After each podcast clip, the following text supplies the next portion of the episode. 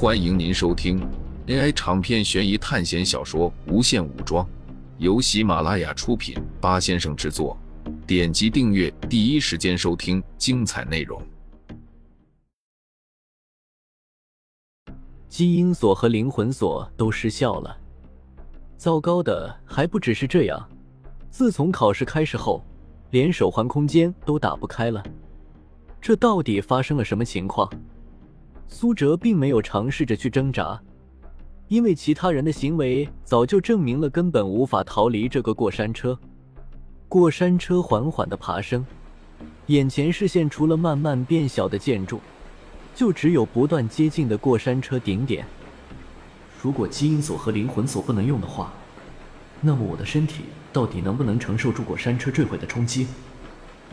苏哲脑海里浮现出这样的想法，于是他伸出右手，在手背虎口的地方咬了一口，皮肤被咬破。丝丝的鲜血从苏哲手背上流出，这个情况让苏哲十分震惊，因为凭借苏哲现在的身体状态，一般到冷兵器用力都不能捅破他的皮肤，可是现在轻轻一咬就能咬破，这是回到了最初没有加强过的状态。哗啦啦啦，铰链拉伸的声音，就像是催命绞刑架绳索的摩擦声。各处轨的轨道发出轻微的声音，仿佛只要经受一点力量就会崩裂。一个举着戴着帽子的猥琐青年正戴着帽子，举着手中的摄像机拍着前面的辣妹。苏哲旁边坐着的妹子，脸色铁青，苍白的脸上带着绝望，显然她也是学校的学生。终于，过山车到达了最高点。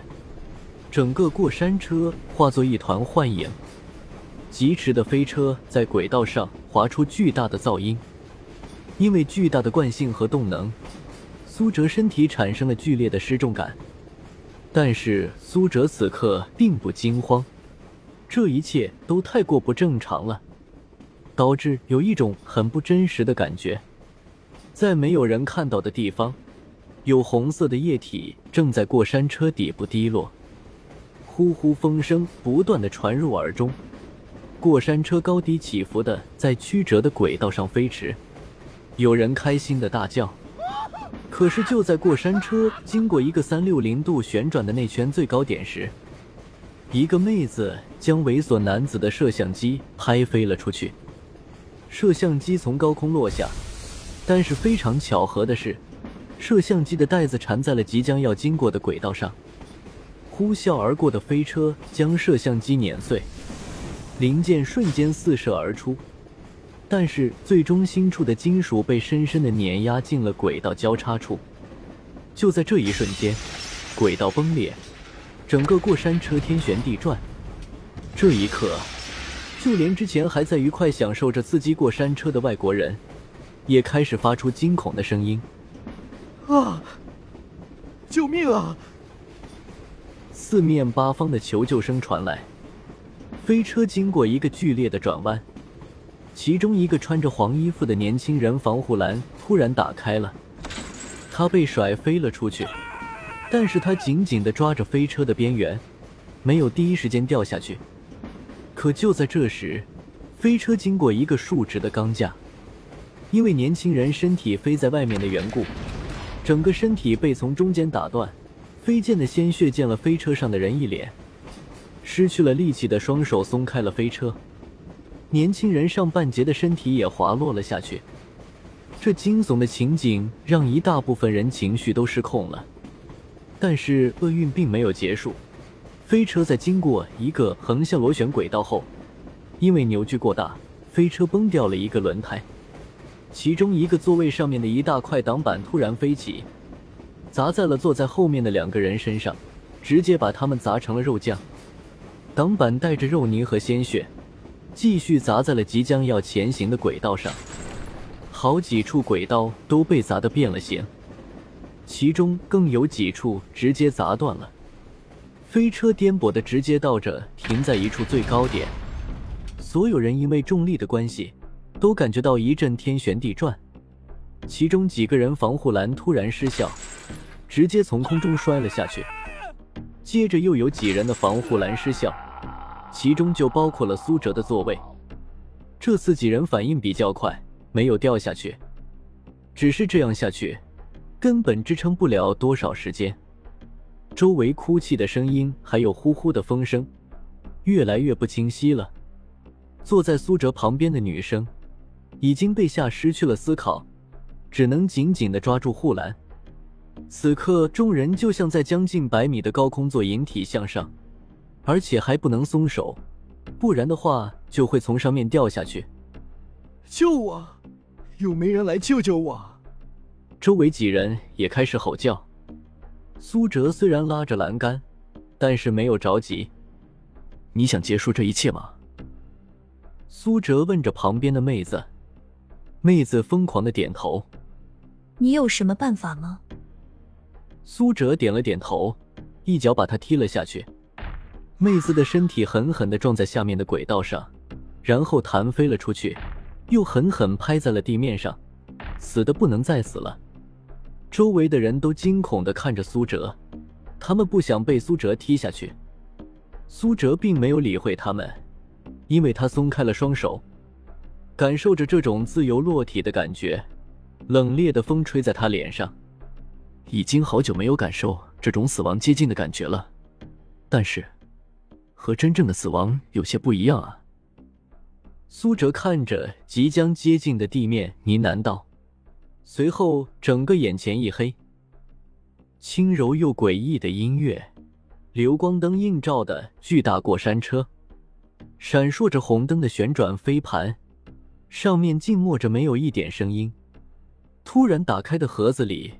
出现了一个木偶老太婆，一点点的挪动自己不灵活的身体，脸上突然带起诡异的微笑。